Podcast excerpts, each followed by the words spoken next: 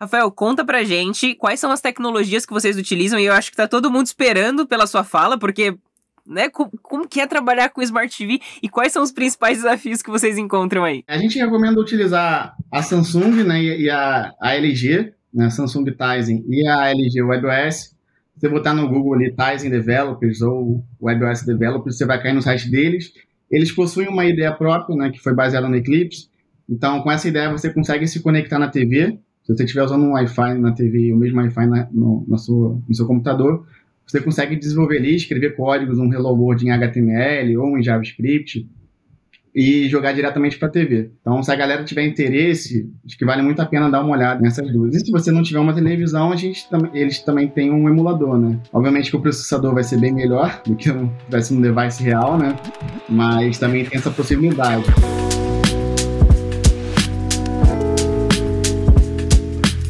Fala Dev, beleza? Eu sou Thaisa Candela, Developer Relations Expert aqui na Rocket City estamos em mais um episódio do podcast Proxy e eu não estou sozinha novamente. Rodrigo Terron, se apresenta pra gente, por favor. Olá, Thaís. Eu continuo aqui, firme e forte, feliz. Segunda temporada do podcast Proxy e essa segunda temporada tá me surpreendendo muito. Eu tô gostando bastante. É, eu não sei se vocês já assistiram os primeiros episódios. Se você assistiu, comenta aqui. Se você tem empresas para indicar, indica aqui. E só lembrando, né? Se você chegou aqui e falou, ah, a primeira vez que eu tô aqui, o primeiro episódio, o que, que é o podcast Proxy? Ele é um ambiente onde a gente traz aqui as empresas a gente abre a caixa preta e mostra como é por dentro. Então, como são tomadas decisões técnicas, o que acontece, como que é estruturado os times, quais tecnologias estão sendo usadas e principalmente quais são os desafios. Então, é um tipo de conteúdo muito interessante. A gente já teve aqui várias empresas trazendo seus desafios técnicos, contando um pouco do dia a dia. E a ideia desse episódio é também passar um pouco por essa, esse pente fino, né? A gente realmente abre o jogo aqui, faz pergunta difícil, e, e essa é a proposta aqui do podcast Proxy. E Thaisa, conta pra gente aqui quem que vai estar tá aqui hoje, né? Qual empresa que vem dessa vez e do que, que a gente vai falar. Hoje nós vamos falar com a Globoplay, que nasceu em 2015 e enfrenta, assim, diversos desafios técnicos. E desses todos esses desafios técnicos que eles têm, nós escolhemos um, que é o desenvolvimento multiplataforma, releases constantes, deploys diários, galera. Mais de 3.500 histórias que já foram desenvolvidas nesses últimos anos. Na verdade, é e só além em 2020. Exatamente, só em 2020. E além de tudo isso, além de desenvolver multiplataforma, vocês vão entender melhor o que significa o multiplataforma dentro desse contexto. Eles ainda, por cima, suportam um volume muito grande de usuários e diversas rajadas, ou seja, de vez em quando entra uma porrada de gente de uma vez. A gente até pegou um número aqui com eles de 18 milhões de requests em um minuto. Então, sendo bem sincero, o time de back-end deve dar uma sofrida ali bem bonita e a gente vai ouvir um pouquinho eles contando sobre os principais desafios e tecnologias para isso. Ainda por cima, o time precisa ser grande, né? O time não pode ser um time pequenininho para conseguir suportar tudo isso. Então, são mais de 5 mil colaboradores apenas na área de tecnologia. 1.500 pessoas na área digital, e 160 pessoas envolvidas na parte de aplicativos apenas da Globoplay, ok? Nós não estamos falando de todas as aplicações, todos os aplicativos da Globo. Ufa, que desafio extremamente interessante, hein, Terron? Conta aí pra gente quem nós vamos receber para contar um pouquinho sobre esses desafios e as soluções que eles têm encontrado para cada um dos problemas que eles têm vivenciado. Para esse episódio, né, geralmente a gente fala, ah, vamos falar de um tema específico, traz uma pessoa, duas. A gente montou uma squad aqui, né? A gente tem back-end, a gente tem front-end, a gente tem mobile, a gente tem produto, tá todo mundo aqui para realmente a gente passar ponta a ponta, né? E é uma evolução, né, do tema. A Thaisa falou, tem gente que deve estar tá pensando, ah, mas eles já falaram de multiplataforma. Né? A gente falou de multiplataforma num contexto de Android, iOS e web. Aqui a gente vai falar de tudo que vocês imaginarem, né? Aplicativos, aplicativo de TV, devices, enfim, é muita coisa. Eu não vou me prolongar aqui, mas hoje a gente tem o prazer de receber aqui quatro pessoas. Vou começar a apresentação pelo Daniel. Daniel, ele tem, assim, mais de 20 anos de Globo, mas ele já é um amigo também de longa data. Eu conheci o Daniel, se eu não me engano, em 2017 ou 2018, ali no Hacking Rio, um mega hackathon que acontece ali é, é, no Rio de Janeiro. E o Daniel acabou, ele palestrou, já puxei ele, falei, pô, Daniel, prazer e tal. E o Daniel, ele é um dos idealizadores do hackathon da Globo, aquele que acontece na casa do Big Brother, o hackathon mais famoso do Brasil. Em 2019, a Xiaomi teve uma participação especial ali e é uma construção super bacana. Já estive com o Daniel no Vale do Silício, já, enfim, estive em diferentes situações e, e é uma pessoa muito bacana. Mas, Daniel, quero que você se apresente, fale um pouquinho desse teu desafio atual dentro do Globoplay. Olá, pessoal. Bom, gente, obrigado pela, pelo convite. É um prazer enorme estar aqui. É um prazer para a gente aqui falar um pouco do Globoplay, esse desafio. Bom, como, como você falou aí, eu já tenho um tempinho de Globo, né? Eu entrei na Globo estagiário é, em 98. Sempre trabalhei com inovação, a área de tecnologia da Globo sempre investiu muito em inovação, sempre trabalhei em áreas de inovação aqui dentro. E um dos desafios que eu tive na minha carreira aqui foi lançar o Globoplay em 2015, né? A gente é, que tinha que lançar o Globoplay num, num curto espaço de tempo, então a gente, no intervalo de aproximadamente seis meses, gente saiu de nada até ter o Globoplay, a primeira versão do Globoplay lançado nas lojas. E hoje, aqui no Globoplay, a gente tem o mega desafio que é construir esse aplicativo suportando todas as plataformas né, que a gente tem. Aí é o back-end que suporta isso, mais é, o Globoplay na web, que roda no browser, mais falando de mobile, iOS Android, mas quando a gente fala de mobile, a gente também tem Android TV, tem Apple TV, e aí indo para o universo de TVs, é uma, uma fragmentação enorme de vários modelos de TVs, vários fabricantes com sistemas operacionais diferentes, e não só as Smart TVs, né, mas também as caixinhas set-top box, que muitas delas têm aplicativos embarcados também e são squads específicas desenvolvendo para essas caixinhas. Então é um mega desafio que junta desenvolvimento multiplataforma com escalabilidade que uma televisão, né, uma rede de televisão com o nosso streaming é conectado à TV Globo, né, então, tudo isso aí é um desafio que está na mesa e esse time aqui é que cuida disso. Muito bom, Daniel. Muito bom. E eu gostei muito nos bastidores. Eu sempre puxo umas coisinhas que a gente fala nos bastidores que me chama atenção. Quando você falou, né? E não é só um aplicativo ali que você consome conteúdo, né? Tem a interação do que está acontecendo na TV, refletindo o tempo todo para o Globoplay, e é um pouco do que a gente vai falar. A gente está aqui também com o Rafael Magalhães, né, que lidera o time de desenvolvimento do Smart TV. Estive com o Rafael também no Vale do Silício, conhecendo o, o lab da Globo lá no Vale, né? A Globo tem um, um, um espaço dedicado à inovação. Isso que o Daniel falou assim: a Globo não para de desenvolver, de buscar, de trazer parceiros startups. A gente viu isso na prática. Rafa, se apresenta aí, conta um pouco também é, do teu desafio aí dentro da Globo. Do Globoplay, Olá. no caso, né? Olá, pessoal. Bom, como o Terron apresentou, né? Eu sou o Rafael. Estou há 11 anos na área de desenvolvimento e desses 11, 4 especificamente desenvolvendo para Smart TV. Né? E a pergunta que eu mais ouço é como é que é desenvolver para Smart TV? Né? É muito difícil você encontrar alguém que tenha essa experiência. Né? Às vezes a pessoa acha que é um, é desenvolvimento de outro mundo, não tem muito, muita noção de como que é. Então, muito legal estar aqui podendo compartilhar um pouco desse conhecimento, né, disseminando esse conteúdo que acho que vai ser muito bom para o pessoal. Né? E como você, você falou bem, Terron, o nosso hub, né, lá, o pessoal lá no Vale do Silício tem ajudado também a gente em relação a buscar tecnologias que façam sentido pensando em Smart TV.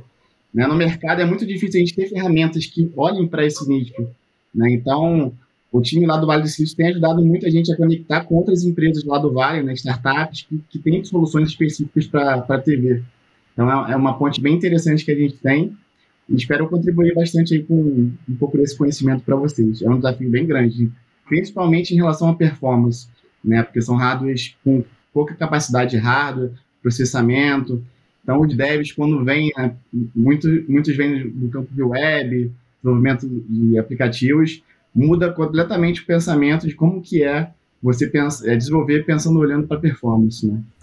Muito bom, Rafa. Realmente, acho que eu pelo menos nunca bati um papo com um desenvolvedor é, é de Smart TV sobre esse tópico, então é um tópico super interessante. Já é difícil acompanhar a evolução é, de mobile, né, dos, dos, iPhones, dos Androids, agora acompanhar a evolução das TVs também é algo super bacana. Estamos aqui também com o Marcel Portela, ele lidera o desenvolvimento back-end web do Globoplay. Fala, Marcel, seja bem-vindo, se apresenta aí também. E aí, Terron, Boa, é, tudo bem, galera? Eu tô desde 2001 trabalhando com tecnologia. Comecei com Python 2.1. O pessoal depois pode procurar no Google. É cringe hoje em dia, mas desde 2018 aqui na Globo eu mudei um pouco o foco da, da minha carreira de tecnologia para a gente padronizar os nossos serviços, a nossa esteira de desenvolvimento e a gente mudou para o Node.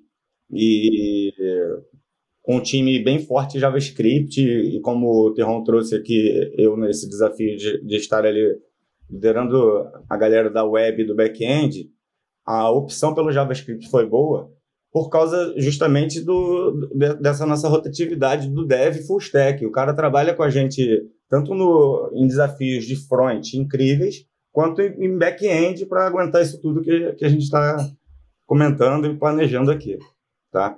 E, pô, eu, como eu falei, eu comecei a trabalhar em 2001, já estou vacinado, vocês podem fazer a conta aí depois, semana passada eu tomei pela idade. Muito bom, Marcelo, seja muito bem-vindo. E estamos também com o Thiago Santos, né, o líder de desenvolvimento mobile. Fala, Thiago. Opa, pessoal, tudo bom? É, tô trabalhando aí na parte de mobile é, uns 9, 10 anos mais ou menos. Então peguei o desenvolvimento mobile desde o início lá, os, os primeiros iPhones, é, Android também. Então estou é, trabalhando nessa área aí já mais ou menos uns 9, 10 anos. Na Globo também uns 3 anos, nesse desafio aí do Globoplay. Então a gente atualmente trabalha com, com os aplicativos para iOS, Android, né? E também tem os, o mesmo time trabalha com desenvolvimento para aplicativos de TV, é, Android TV e Apple TV. Não, muito bom. A galera não começou hoje, né? Não começou ontem a programar, gente. Então, é bastante conhecimento aqui para esse proxy. Muito bom. Bom, vou começar com uma pergunta diretamente para o Daniel. É, Daniel, conta pra gente sobre a Globoplay em termos de produto e tecnologia, porque assim, a Globo é gigantesca e existe há muitos anos. Aí você comentou que a Globoplay então nasceu em 2015. Imagino que ela nasceu por conta de alguma dor, por conta de alguma necessidade. Então, conta pra gente qual foi essa dor, qual foi esse momento e o que, que a Globoplay representa hoje em termos de produto e tecnologia? Boa. É, bom, o Globoplay nasceu a partir da decisão do negócio de entrar no mercado de streaming e, e a gente tinha uma, uma visão na época que a gente tinha que desenvolver aplicativos nativos para no universo mobile, porque produto ligado a vídeo, você tem a questão do vídeo, questão de performance.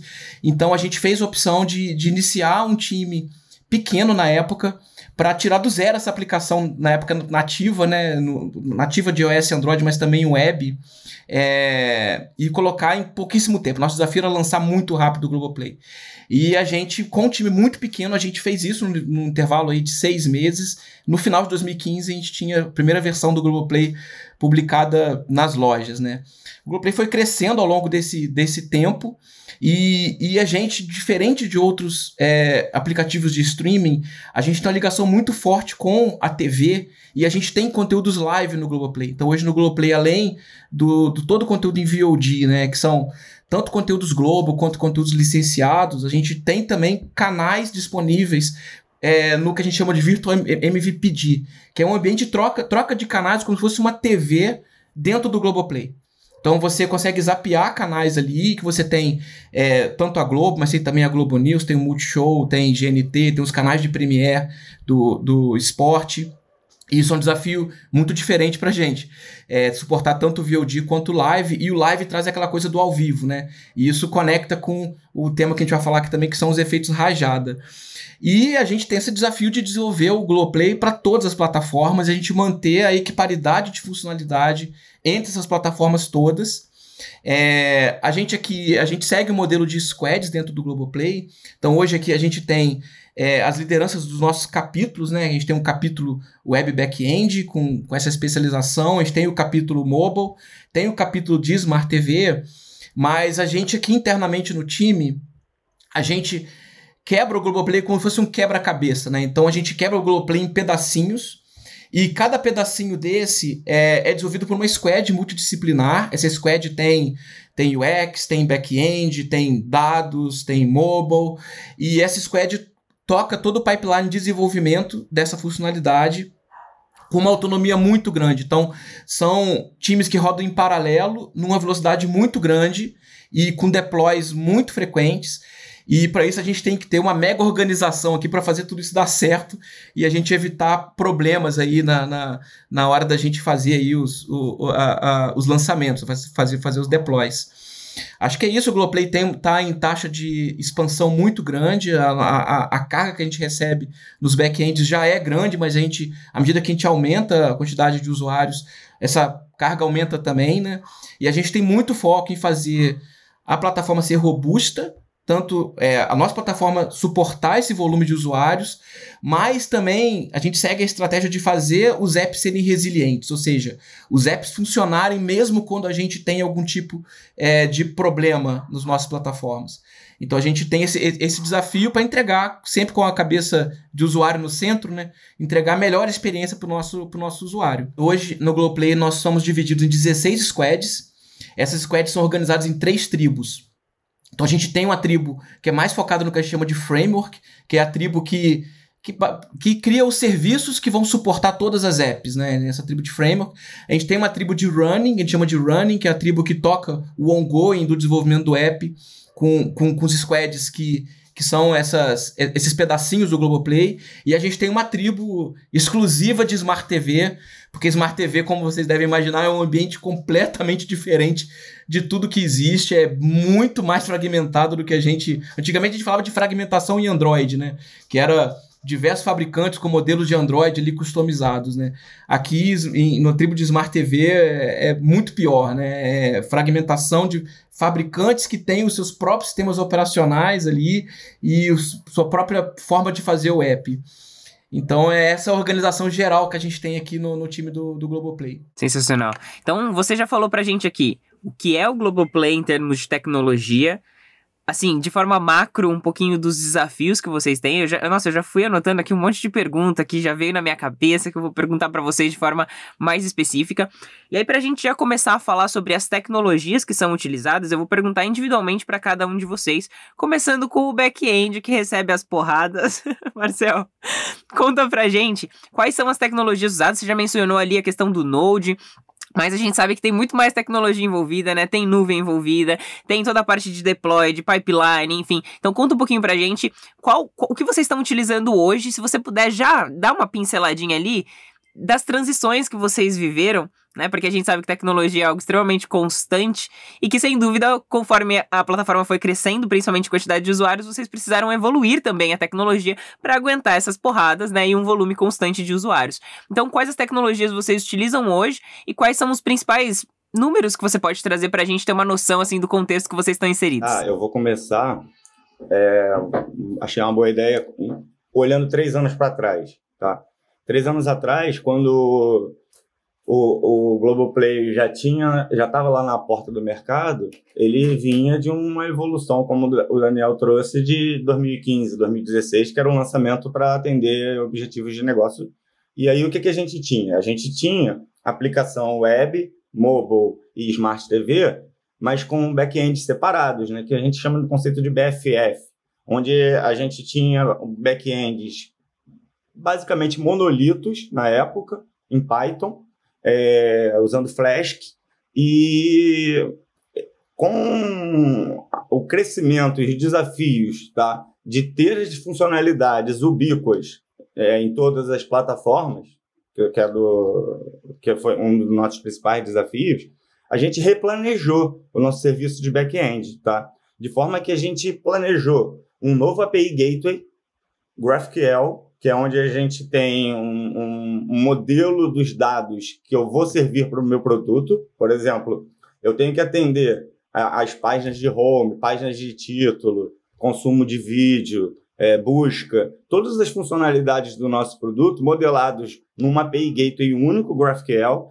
que consegue atender qualquer front nosso que a gente plugue. Por exemplo, como o Daniel trouxe, vamos lançar uma setup box em algum parceiro que vai vir na caixinha na, na, na casa de um cliente. É, ali já vai rodar uma interface do Globoplay que não precisa ter um back-end específico desenvolvido. A gente trabalha com o time do front, mas o back-end já está abstraído, tá? E aí, falando tá, agora do, do que a gente tem, onde a gente chegou, é, nós construímos esse, esse, esse back-end do produto em Node e Express, basicamente, usando o framework Apollo GraphQL, tá? É, um, é o padrão de mercado assim do, de GraphQL no, que nós temos e, e, cara, é uma parceria incrível. A gente é o Enterprise Customer Success deles e está indo muito bem. É, é super de boa a gente planejar, modelar e escalar as funcionalidades que a gente tem que entregar tá? para a criatividade dos negócios e, e para a melhor forma dos fronts consumirem. Né? E daí, é, não esquecendo de um cara muito importante que todo mundo conhece, o Nginx.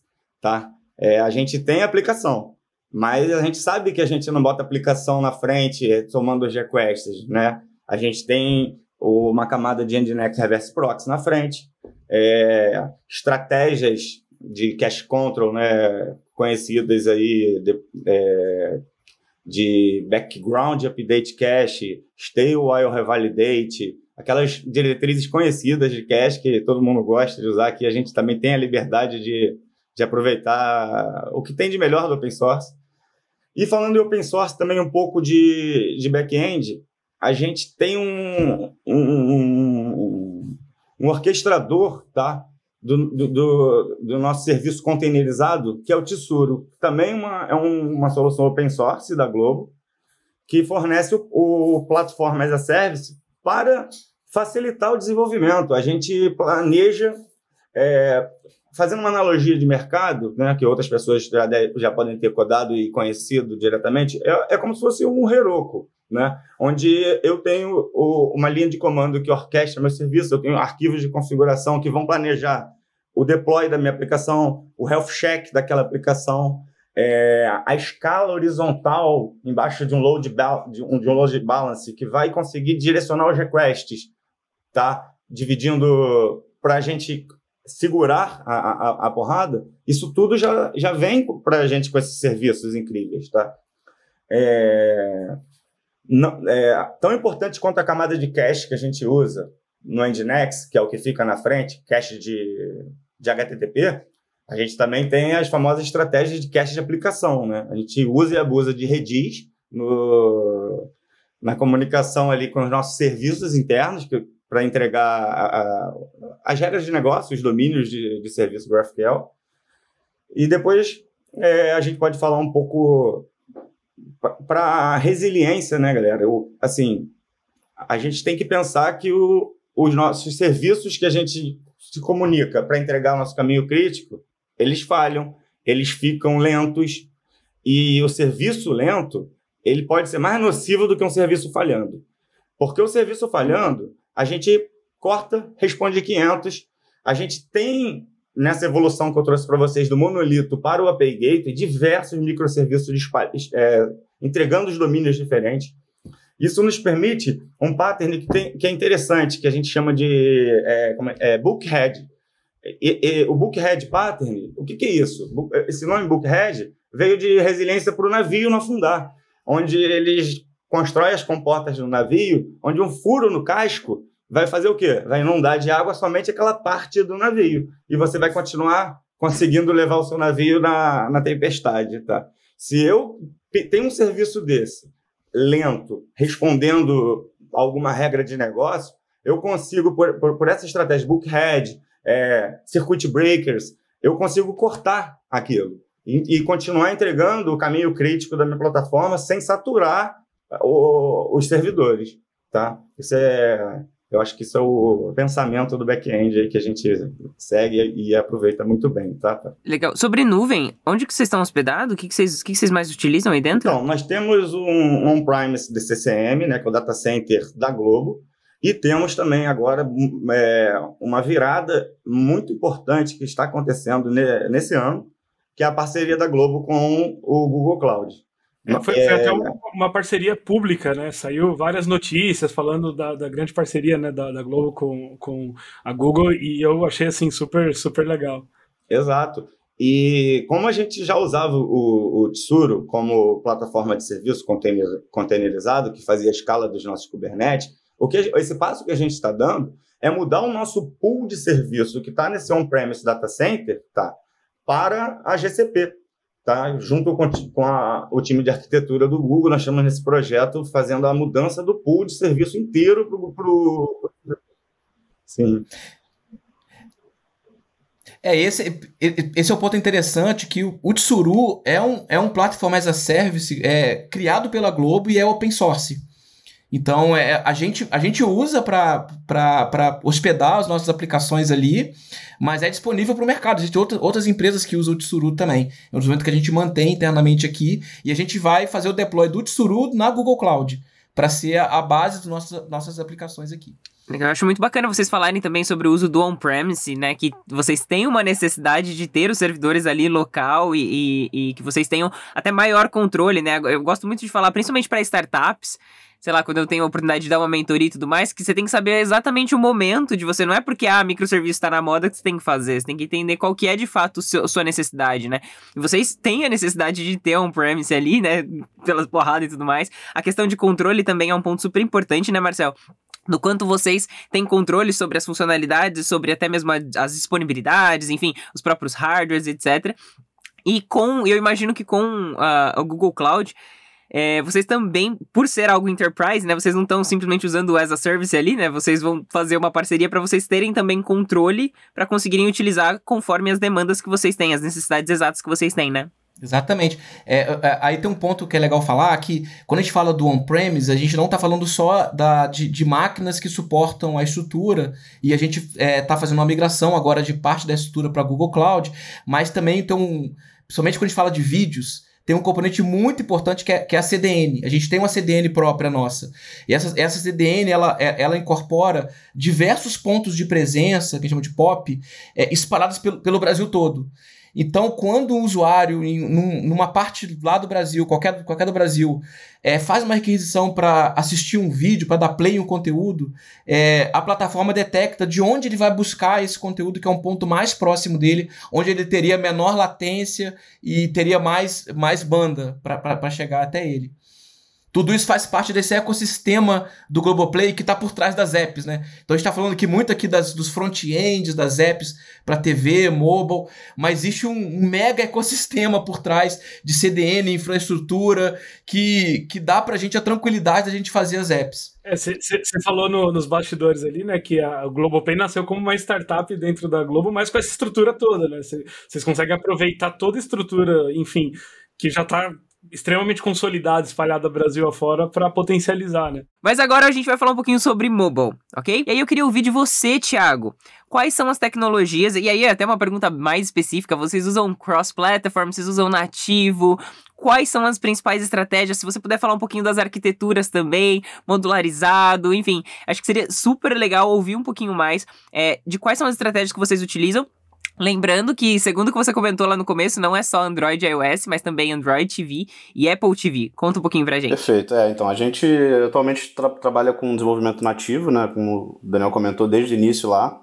É, assim, pra, e para iOS, é, para iOS é o desenvolvimento com Swift, né? E Android usa é, Kotlin, né? A linguagem Kotlin. E a gente está, assim, com uma série de desafios, né? Mais para essa questão de escala também do, do produto, né? Como você comentou da parte de modularização, a gente está com algumas iniciativas é, de modularização dos projetos para a gente conseguir ter de fato as features né, dos projetos de forma mais independente possível, né? Para conseguir essas squads conseguirem trabalhar nessas features de forma mais independente também e, e evitar o máximo possível de conflitos ali, porque a gente tem uma uma, uma pegada ali bem de, de release e deploy bem acelerada, assim, geralmente a gente sobe versões ali de iOS uma vez por semana, Android duas vezes por semana, dado que o processo do Google ali é um pouco mais tranquilo.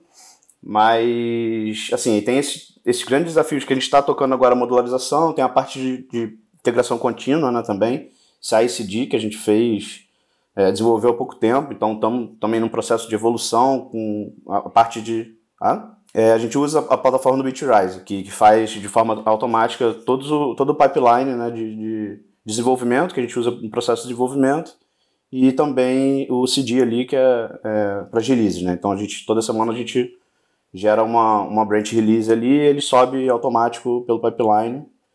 É, além do, dos pipelines que a gente usa também, a, a, a gente roda muito os testes, né? então o processo de desenvolvimento ele sempre está rodando todos os nossos testes unitários, testes de interface, instrumentados. Então também estamos com um desafio grande na evolução né, desse, desses testes, tanto testes é, instrumentados ali que de fato garantem a, qualidade do produto né, nessas plataformas. E um outro ponto também que a gente está, além da modularização dos projetos, que a gente tem uma série de SDKs também. Né? Então, é, como o Marcel falou que eles trabalham com, com o Apollo do, do GraphQL, a gente também tem um SDK nosso que é só de conexão com o, nosso back-end. Então, esse, esse, SDK também nas duas plataformas. Eles usam o framework do Apollo também, só que com foco em mobile, né? que eles têm um, um framework ali que facilita bastante esse, esse desenvolvimento. Então a gente tem esse SDK que fala só com, com a nossa API. Tem outros SDKs também. A gente tem um SDK de componentes que a gente assim, otimiza muito no processo de desenvolvimento. Então os componentes são, são compartilhados entre essas features. A gente tem componentes que são criados nesse SDK que, por exemplo, a home utiliza, a parte de categorias utiliza, a busca utiliza. Então ali a gente consegue é, otimizar muito, né? Se precisar mudar, fazer uma mudança num componente, teoricamente todas essas features já ganham. Né? Então, no dia a dia ele também ganha muita performance no desenvolvimento. Temos também SDKs de teste AB, que a gente fala com, também comunica com o nosso API de, de teste AB. Então, acho que esses são os, os pontos mais com foco em mobile ali, além do desenvolvimento também de apps TV que a gente tem. Né? Então, a gente tá, trabalha também com a, a, o tvOS e o Android TV em específico. É, assim, poucos, poucos produtos assim acabam trabalhando, né? Acho que é um, é um diferencial do, do Globoplay a gente ter o, o, mesmo time de mobile trabalha com essas plataformas também, com desenvolvimento, dado que eles compartilham muito essa, essa questão do, dos SDKs de, conexão com o nosso back-end, por exemplo, os SDKs de componente, né? Eles são, são compartilhados, esses SDKs, dentro dessas plataformas. E, Tiago, é, o mesmo, então, é o é mesmo time que trabalha e, e é o mesmo time, legal, é, exatamente, é o mesmo time. Então, geralmente, quando a gente desenvolve uma feature na home, por exemplo, gente, esse time ele desenvolve tanto para o iOS quanto para o tvOS e Android e Android TV. Tudo nativo, perfeito. E aí tem essa questão do, do tvOS Android TV, né, que é, acho que é um grande diferencial. Tem uma complexidade muito grande pelos diferentes tamanhos de telas de TV e tal. Apesar que o Rafa vai entrar um pouco mais em detalhe de Smart TV, mas. Então, é, a princípio não tem, não tem muito essa, essa questão do tamanho em si da TV, dado que ele geralmente ele escala, né? Então, é, é, eu acho que o maior diferencial mesmo é essa questão do, do foco, né? Que é muito diferente. A galera que trabalha com mobile geralmente não tem muito essa, essa experiência, né? Por, mais por essas plataformas estarem em produtos bem específicos, né? De fato que tem interação ali com TV. Então a galera geralmente trabalha ali, chega, assim, até as pessoas que, que chegam, às vezes, pô, nunca tive experiência, porra, que maneiro. Então a galera começa a trabalhar aí, tem todo um, toda uma troca ali nessa questão do foco, por exemplo, que é, pô, aqui é diferente, então tem que. É um ambiente diferente do mobile. É fazer um shift mesmo, né? Tipo, eu tô, tô codando Isso. aqui o Android nativo, agora vou pro Android TV. Peraí, tipo, calma, não, não é exatamente a mesma coisa, né? Até mesmo pensando na experiência do usuário, né, Thiago? Quando você fala dessa questão do foco, né? Como que eu vou gerar a melhor experiência? Pode ser que algumas coisas possam ser diferentes, dependendo da plataforma ali, é, para gerar uma experiência melhor para quem tá num determinado cenário, né? Então eu acredito que tem essas diferenciações, até mesmo, tipo, você cria uma história, uma feature, mas ela vai ter um comportamentinho aqui um pouquinho diferente no Android TV do que no, no mobile. Isso acontece? Então, tem, tem sim, tá? Dado que o, o tamanho da tela influencia bastante, né? A gente consegue ter, explorar um pouco mais ali a, a, a experiência, né? E às vezes animações, por exemplo, a gente consegue fazer melhor numa tela bem maior do que um, um dispositivo mobile mas é, geralmente te, seguem uma linha, né? A gente tem componentes que são compartilhados. Então, por exemplo, o posterzinho da, da home do, do produto, né? A gente são compartilhados entre o mobile e, e a Apple TV e Android TV. Então, a gente naquele SDK que eu comentei de componentes. Então, a gente tem essas, essas, esse compartilhamento ali entre as plataformas, mas é, a depender ali da, da feature, da tela em específico, é, em Apple TV, por ter uma tela, em Android TV, por ter uma tela bem maior, a gente consegue explorar um pouco mais a, né, esse, esse, tamanho de tela. Acho, acho, que tem uma coisa legal para complementar aí, desculpa me, me, me aí. é, tem uma coisa legal que é a, a, vantagem do squad multidisciplinar, porque ali, nesse squad, você tem um UX presente nesse squad e que vai criar essa experiência pensando em multitela. Então, o, o UX junto do desenvolvedor, que o desenvolvedor conhece as limitações técnicas, é, e trabalhando junto do UX, que está pensando na melhor experiência, essa, essa dobradinha aí é o que faz isso dar certo. Né? A gente acaba em cada história tendo qual é a experiência né, do, do usuário para a melhor experiência para cada tela, né? E o desenvolvedor, junto do UX, trabalhando junto a nível de squad, vai entregar isso. Legal. Tenho duas, duas curiosidades assim que me surgiram aqui, Thiago. É, a primeira delas é essas divisões de times de Android e iOS, elas são bem definidas ou você tem por exemplo, pessoas que codam tanto Android quanto iOS? Não, hoje são, são bem. A gente até tem pessoas que têm experiência nos dois, mas hoje são bem específicos. A gente tem, tem um, um time de Android, tem um time de iOS, e esse time ele é dividido nessas squads multidisciplinares. Né? Então, elas têm, a gente tem lá uma squad que tem dois desenvolvedores Android, dois Apple, né? É, é, web backend e o X também, PO. Então, acho que é, a galera trabalha nessa, nesse sync ali, mas tem a gente, o os, os times são mais específicos, né? São mais especializados ali nas Legal. plataformas. E a minha segunda curiosidade é que a gente sabe que todo ano temos WWDC, todo ano temos Google I.O. Esse ano eu, fiz até a cobertura do evento aqui, é, contando pra galera as novidades. Eu sou muito fã do Google, enfim, sou dev Android também, então, enfim. É, e, por exemplo, no Google I.O., eu não acompanhei o WWDC, mas o Google I.O. teve uma porrada de coisa, como, por exemplo, Jetpack Compose, o próprio Jetpack em si, com um monte de novidade, com as libs sendo, é, entrando em stable, né? Muita coisa entrando em stable que tava em beta, que estava em alfa, indo para o próximo nível. É, como que vocês acompanham essa evolução na tecnologia, é, qual, qual, quando sai uma novidade, por exemplo, claro que o Google ele vai sempre falando antes, né, de entrar em stable, a gente já tem uma, uma ideia de que tá entrando ali num nível de estabilidade, e aí ele chega, por exemplo, e fala, pô, agora em gestão de dependência a gente indica agora o Hilt ao invés do Dagger 2, por exemplo, né, ah, agora em termos de arquitetura a gente não defende nenhuma, e daqui a pouco o Google fala, ó, eu gosto dessa daqui, ó. Uso um repository aí como abstração para parte de data source e tal, enfim. Então, é, a gente sabe que o, todo ano tem alguma novidade, tem alguma coisa, tem até o evento, né, o Android Summit também, que traz algumas novidades bem específicas de Android. E eu queria saber como vocês é, de mobile lidam diretamente com essas novidades que saem todos os anos, e às vezes até mais de uma vez por ano, é, para colocar dentro da aplicação. Vocês fazem um shift muito rápido ou vocês já vão se preparando previamente? Como que funciona? É, geralmente, assim, o time acompanha os eventos, assim, ativamente. A gente, quando estava no presencial, a gente ia nos eventos, participava dos eventos. Geralmente iam dois, três desenvolvedores, iam lá então, é, assim, o contato era excelente. Eu cheguei aí também uma vez na, no WWDC. Então, contato com engenheiros também, relacionamento com a Apple lá era excelente. É, e, a, e, a, galera participa ativamente, assim. Então, até uma, uma coisa que a gente fez na última WWDC. O time tirou ali uma, uma semana para conseguir participar com foco ali é, em algumas horas, é, é, conseguir assistir as sessions, né, que são um milhão de sessions. Dava, precisa, a galera quer assistir tudo, só que pô, não dá tempo. Então fica aquela é, aí a gente fez um, um, planejamento grande assim do time conseguir, né, cada um pegar uma session ali específica, né, que tenha um, uma relação com o produto em si, é, e também conseguir marcar um, um papo com o engenheiro ali para falar sobre aquela feature, que também a gente tem essa opção de, de, de, falar com o engenheiro, conversar com o engenheiro. Então, é, então é, é, bem, é bem interessante assim, que aí, além do, desse, desse tempo, né, a galera também fez um, um um resumo né, dessas sessions, eh, dessas participações também com os engenheiros, para depois compartilhar né, com, com o time. Então todo mundo acabou fazendo esse resuminho e, compartilhou entre, entre eles assim, então é, é, excelente. Eles têm algumas cerimônias também é, com foco nisso, né, para falar sobre é, o que está saindo de mais novo, arquitetura, aproveitar fazer POC. Então a galera faz, o time faz POC para testar, medir performance, ver como é que poderia se aplicar no produto. Né? E aí tem, tem essas cerimônias que, que a galera compartilha essas novidades. E além disso também, é, para entrar, para a gente de fato é, entrar no produto em si, né? geralmente é, quando é, por exemplo, uma feature para home, né?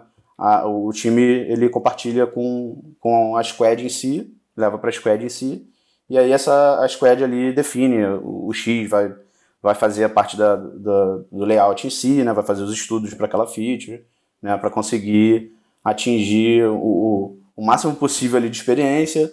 A gente da parte mais de desenvolvimento também explora ao máximo, como eu falei, das POCs, né? Então, ver como é que isso poderia se comportar, se poderia ter algum impacto em si é, naquela feature, né? Como vai ser o, o ganho né, de, de, performance ali, dependendo do que, do que for, às vezes é uma coisa mais de performance.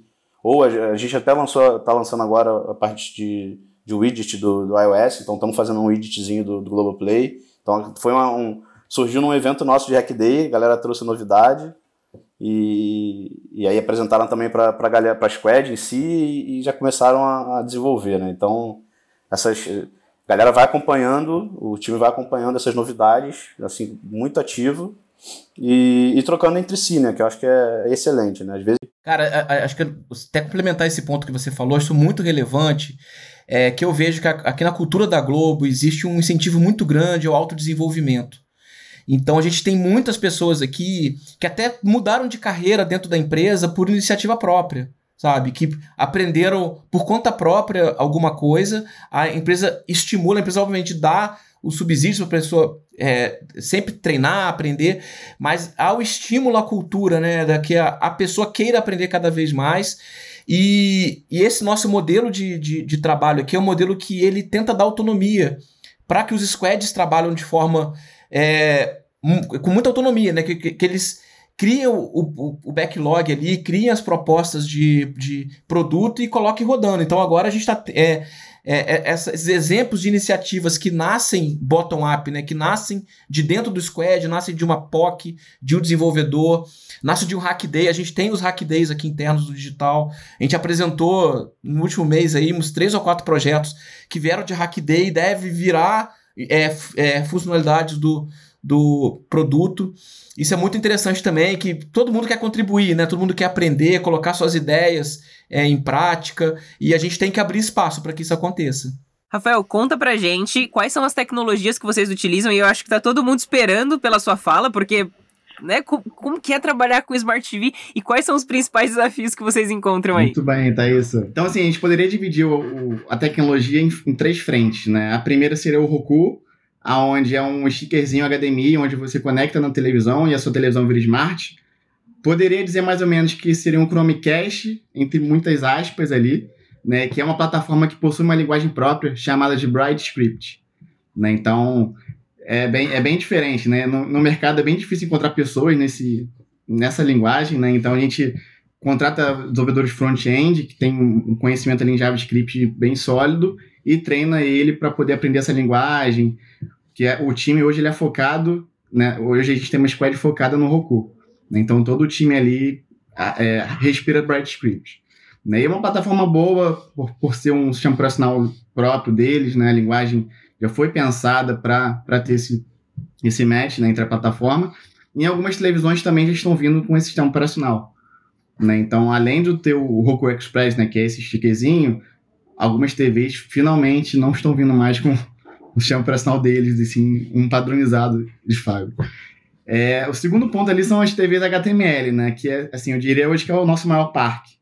Então, todas as principais televisões que você conhece hoje que estão no mercado, é, a gente desenvolve dessa forma. Né? Basicamente, a gente roda a app em cima de um browser. Então, a galera que já desenvolveu, desenvolveu para Ionic, que utiliza PhoneGap, vai se identificar com os problemas que tem. Ô, Rafa, deixa eu fazer uma provocação. Eu imagino que se você abrir uma vaga desenvolvedor de Smart TV, você não vai ter tantas pessoas aplicando, né? Como você começou e quem está aqui ouvindo o podcast, pô, me interessei no assunto. O que, que eu posso ali brincar, né? O que, que tem, que tem disponível? Que dicas que você dá ali para alguém que de repente cara, me identifiquei, ou, enfim, é, quero no mínimo estudar um pouco, fazer uma POC, testar alguma coisa nesse sentido. Legal. É, a gente recomenda utilizar a Samsung né, e a, a LG, né, Samsung Tizen e a LG WebOS. Você botar no Google ali Tizen Developers ou WebOS Developers, você vai cair no site deles. Eles possuem uma ideia própria, né, que foi baseada no Eclipse. Então, com essa ideia, você consegue se conectar na TV. Se você estiver usando um Wi-Fi na TV, o mesmo Wi-Fi na, no, na sua, no seu computador, você consegue desenvolver ali, escrever códigos, um Hello World em HTML ou em JavaScript e jogar diretamente para a TV. Né? E assim, o, o site deles é bem rico, tem uma série de documentações, tutoriais, é bem friendly mesmo. Então, se a galera tiver interesse, acho que vale muito a pena dar uma olhada nessas, nessas duas. E se você não tiver uma televisão, a gente eles também têm um emulador, né? Ele simula ali Obviamente que o processador vai ser bem melhor do que se tivesse um device real, né? Mas também tem essa possibilidade. Eu queria complementar, não sei se o Rafa me ouve, ou, ou se tá, Ah, legal. É, tem, tem, um ponto que, que, é legal falar sobre o, sobre o nativo, du, duas coisas, né? Uma é que a gente, com essa frente que a gente abriu de fazer parceria com os fabricantes de TV, então a, a Samsung, por exemplo, né? É, modelos em que a gente tem o Globoplay embarcado no hardware da Samsung, já de fábrica, né? E em que a gente roda no chipset ali, Samsung, podendo ter uma performance muito maior do que o que a gente tinha naquele esquema que tem um browser por trás. Só que para fazer isso, isso, isso rodar, a gente teve que criar uma squad aqui, que chama de Abu, né, Rafa?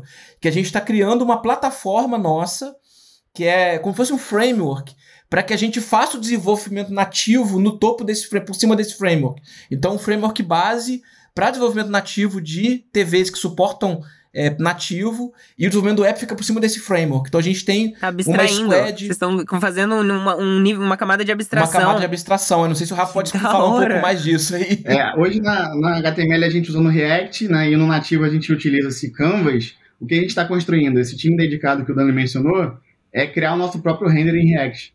Né? Então, hoje, por exemplo, já existe lá o React Native, a gente está criando o nosso React Native, né? Onde a gente vai poder compilar, ter uma única app, né? Hoje são duas apps separadas, obviamente, que são códigos separados, mas a gente já tem uma arquitetura definida a ponto de ter componentes híbridos que vão funcionar tanto no HTML quanto no nativo.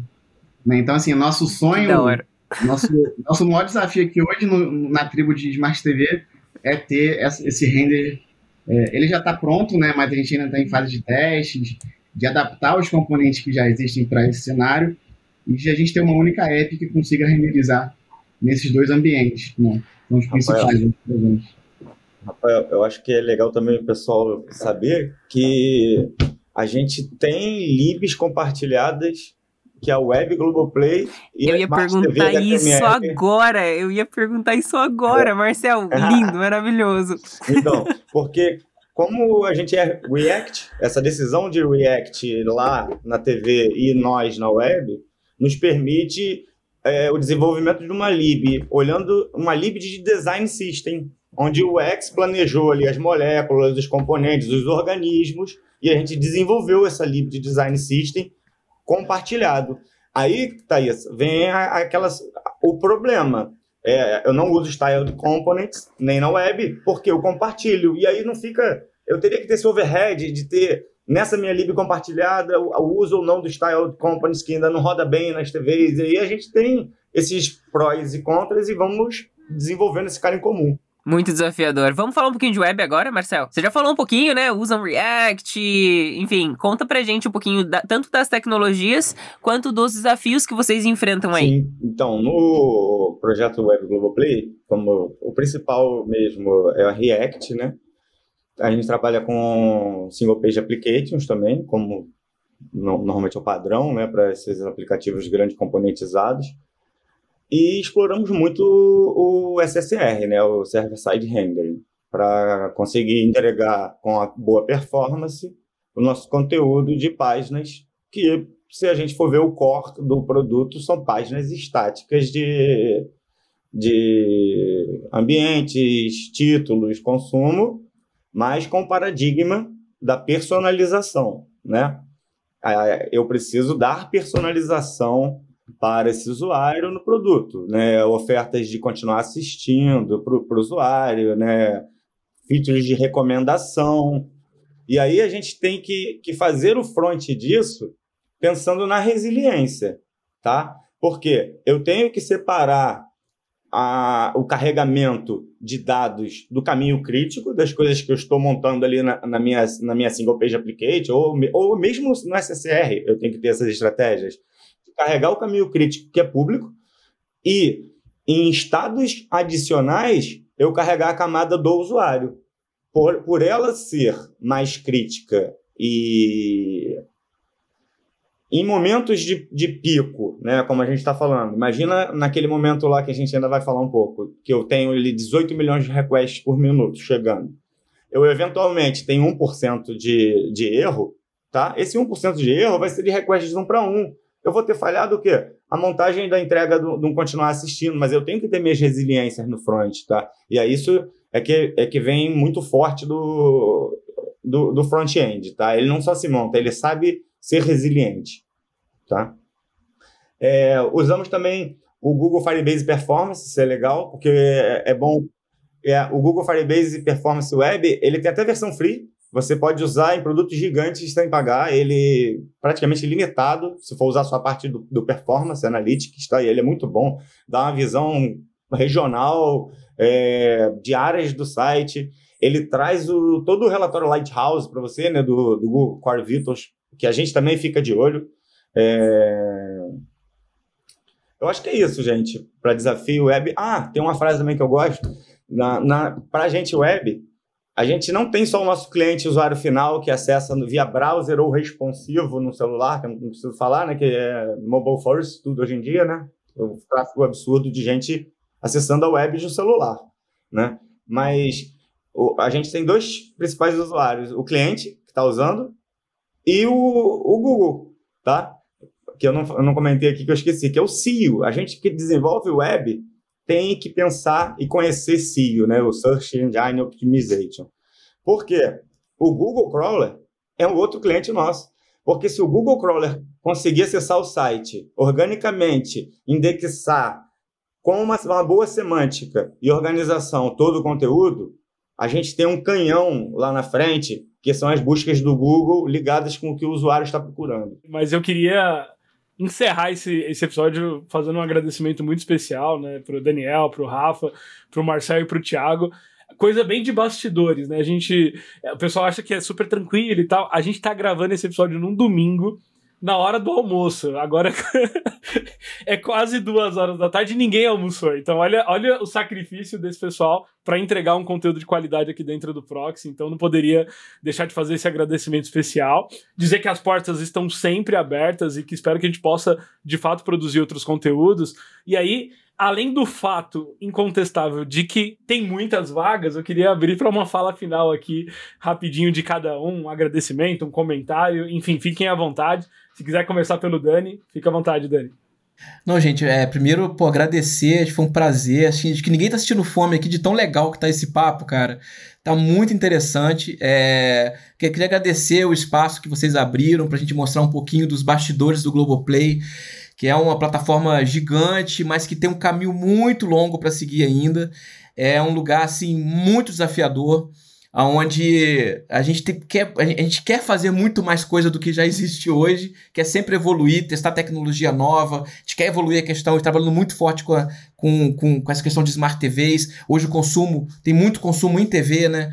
Então a gente vem evoluindo ca cada vez mais o Globoplay, a gente sabe tudo que a gente precisa fazer, a gente está bem organizado aqui para seguir lá nesse nosso objetivo maior lá que a gente tem, né?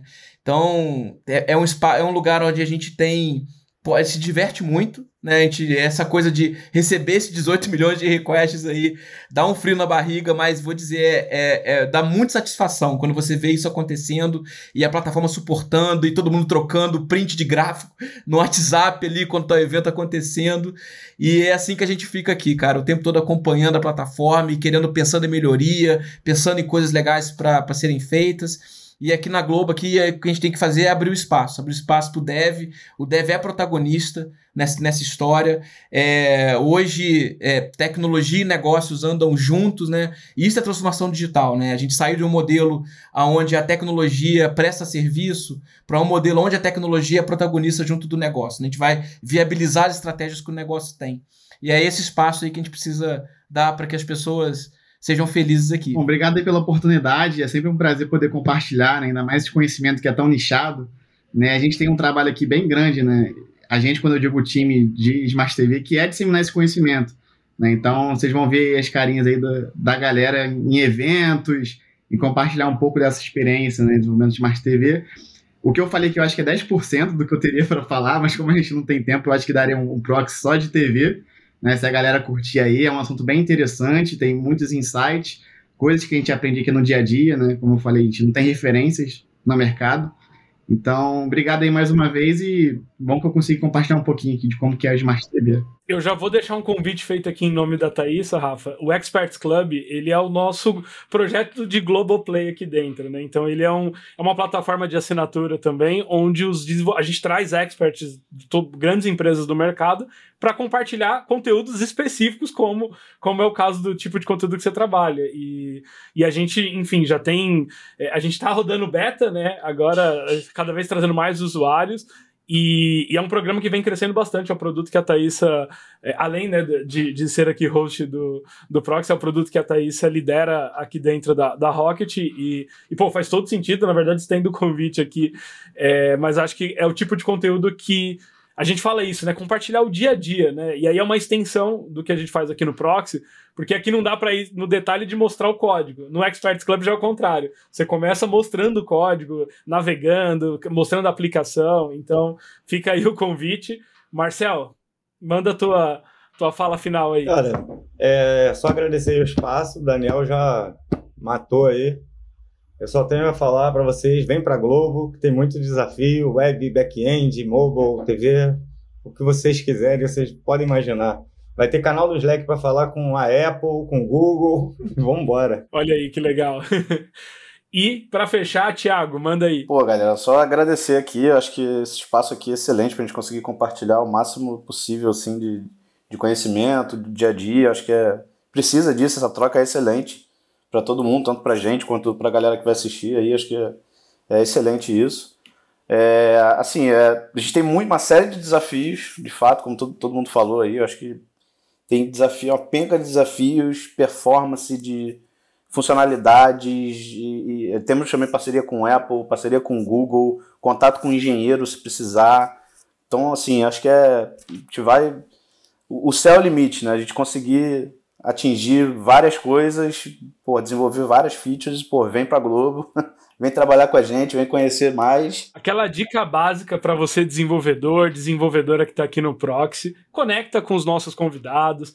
A, a, a Globo tem um, um, Insta que chama arroba vem pra Globo, que eles divulgam vagas procurem né, os canais, provavelmente vocês vão encontrar aí centenas de, de oportunidades. É uma empresa que respira inovação e tecnologia. Eu, eu falo por, por vivenciar isso no dia a dia, né? A gente fez aí inúmeros projetos com a Globo na, na Xiaomi e é sempre muito muito legal. Sempre é sempre tem aquele aquela coisa mágica assim, né, do, do entretenimento, da TV, do ao vivo. Então, assim, fica a dica.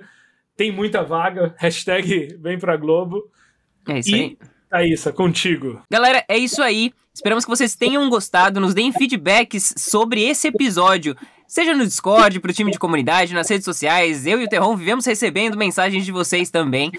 E é isso aí, galera. Se inscreva aqui na sua plataforma preferida de áudio, de podcast, para você receber notificação e ser informado sobre os outros episódios. E a gente se vê na semana que vem. Até a próxima.